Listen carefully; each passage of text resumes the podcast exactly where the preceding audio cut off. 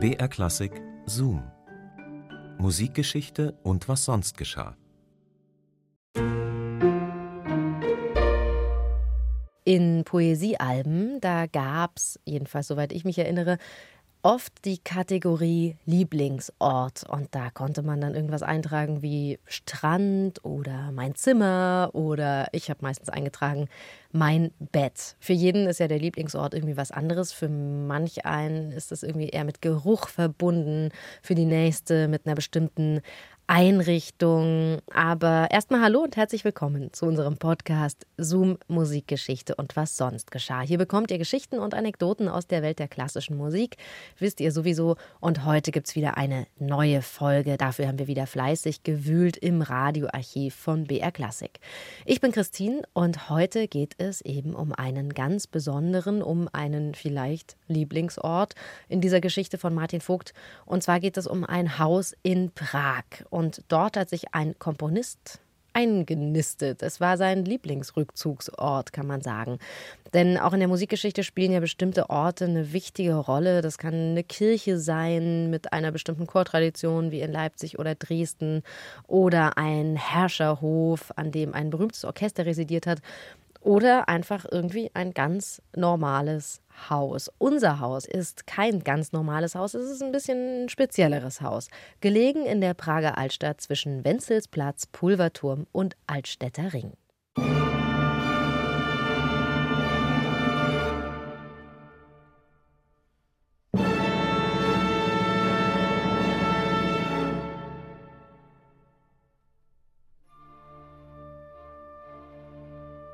Der Kapellmeister, der damals Mitte 20 in Prag seine vielgeliebten Don Giovanni-Vorstellungen dirigierte, war als junger Heißsporn verschrien. Am Dirigentenpult legte er ein so impulsives Gehabe an den Tag, war so beweglich, erinnerte so an Hans von Bülow, dass man ihm das verübelte. Er reicht den Violinen eine Blume und ladet sie mit Schelmenblick zum Tanz. Verzweifelt bettelt er das Blech um Glanz und streut den Flöten kindlich manche Blume. Tief beugt das Knie er vor dem Heiligtume des Pianissimos der Klangmonstranz, doch zausen Stürme seinen Schwalbenschwanz, wenn er das Tutti aufpeitscht, sich zum Ruhme. Mit Fäusten hält er fest den Schlussakkord, dann staunt er, hilflos eingepflanzt am Ort dem ausgekommenen Klang nach, wie ein Clown. Zuletzt, dass er den Beifall dankend rüge, zeigt er belästigte Erlöserzüge, und zwingt uns, ihm noch Größeres zuzutrauen. Ein zweiter Kapellmeister, dazu noch so jung, sollte doch etwas unauffälliger sein. Nun, um nicht ganz so jugendlich zu wirken, legte sich unser Dirigent einen Schnurrbart zu. An seiner Art des Taktschlagens hat er nichts geändert. Er malte jede hervorstechende Nuance förmlich in die Luft mit den Händen und erinnerte hierbei an die Tradition, über die eigentümliche Art mittelalterlicher Kirchengesangchöre zu dirigieren, zu welcher insbesondere das Malen der Melodie durch Bewegungen und Gesten gehörte, meinte ein Kritiker.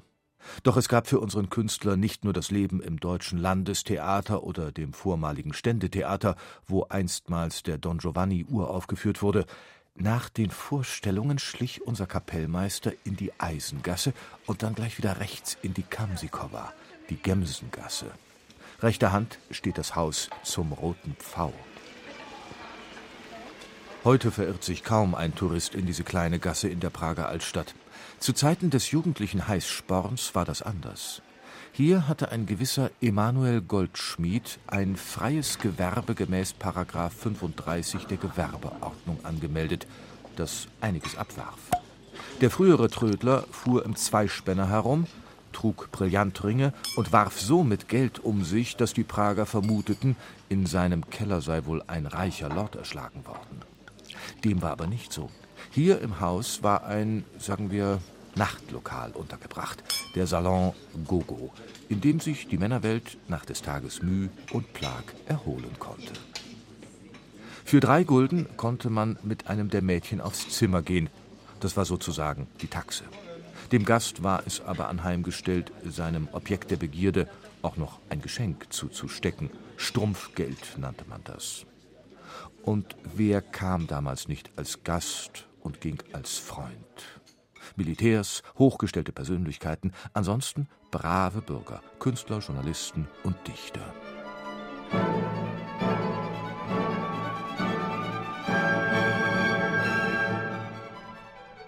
Und unser Kapellmeister? Haben Sie keine schlechte Meinung von ihm. Er hatte bei den Damen des Hauses nur den Ruf des verrückten Musikers, man nannte ihn den Meschuggenen. Wenn er kam, zog er sich in das gelbe japanische Zimmer zurück, wo ein Klavier stand und wo auch der musikliebende Dichter Franz Werfel zu Zeiten seine Verdi-Arien schmetterte. Da er die übrigen Gäste intensiv mit anderen Dingen befasst wusste, machte der Meschugene sich keine Gedanken, mit seinem Klavierspiel jemanden zu stören. Saß er nun öfter am Klavier oder an seinen Kompositionen? Wir wissen es nicht. Wir wissen, dass der Musiker, wenn er in der Früh das Haus zum Roten Pfau verließ, seinen Kaffee bezahlte. Tassen gab es nicht, nur Portionen. Ein Silberkännchen war eine Selbstverständlichkeit. Auch der Champagner wurde bezahlt, wenn auch nicht genossen. Und die Mädchen hat unser Künstler auch nicht angerührt.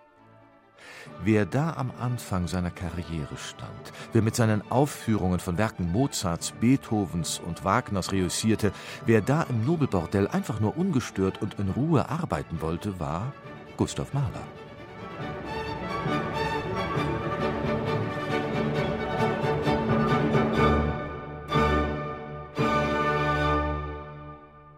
Tja, woran hat Gustav Mahler wohl damals gearbeitet im Roten V? Vielleicht ja an dem Lied Ging heute Morgen übers Feld. Das jedenfalls wurde in dieser Zeit uraufgeführt. Und gesungen hat es damals Fräulein Betty Frank, eine Sängerin des Prager Neuen Deutschen Theaters. Und mit ihr war Mahler befreundet. Zoom, Musikgeschichte und was sonst geschah. Immer samstags neu in der ARD-Audiothek und überall, wo es Podcasts gibt. Und in unserer nächsten Episode reisen wir dann nach Venedig. Gemeinsam mit dem Komponisten Richard Wagner. Kaffeehausmusik venezianischer Art versteht sich. Und das entsprechende Repertoire.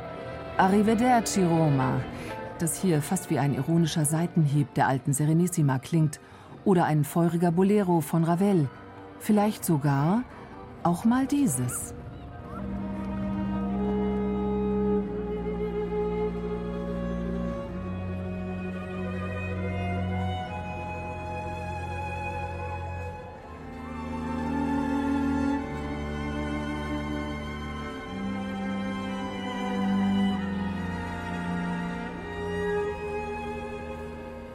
Schicksalsmusik.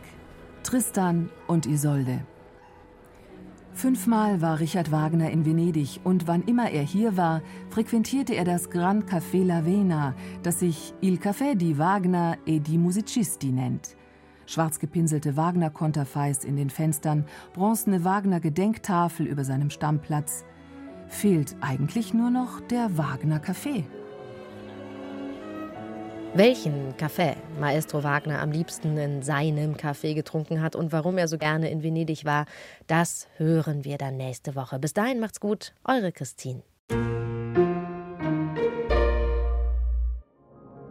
Kosmos Musik. Spannende Fragen und Antworten aus der Welt der Musik gibt es im BR Klassik Wissenspodcast Kosmos Musik. Wie klang der Urknall? Macht Klavierspielen intelligent? Und warum ist Singen gut fürs Immunsystem? Die neuesten wissenschaftlichen Erkenntnisse rund um das Thema Musik mit der Astrophysikerin und angehenden Astronautin Susanna Randall. Kosmos Musik, jetzt in der ARD Audiothek und überall, wo es Podcasts gibt.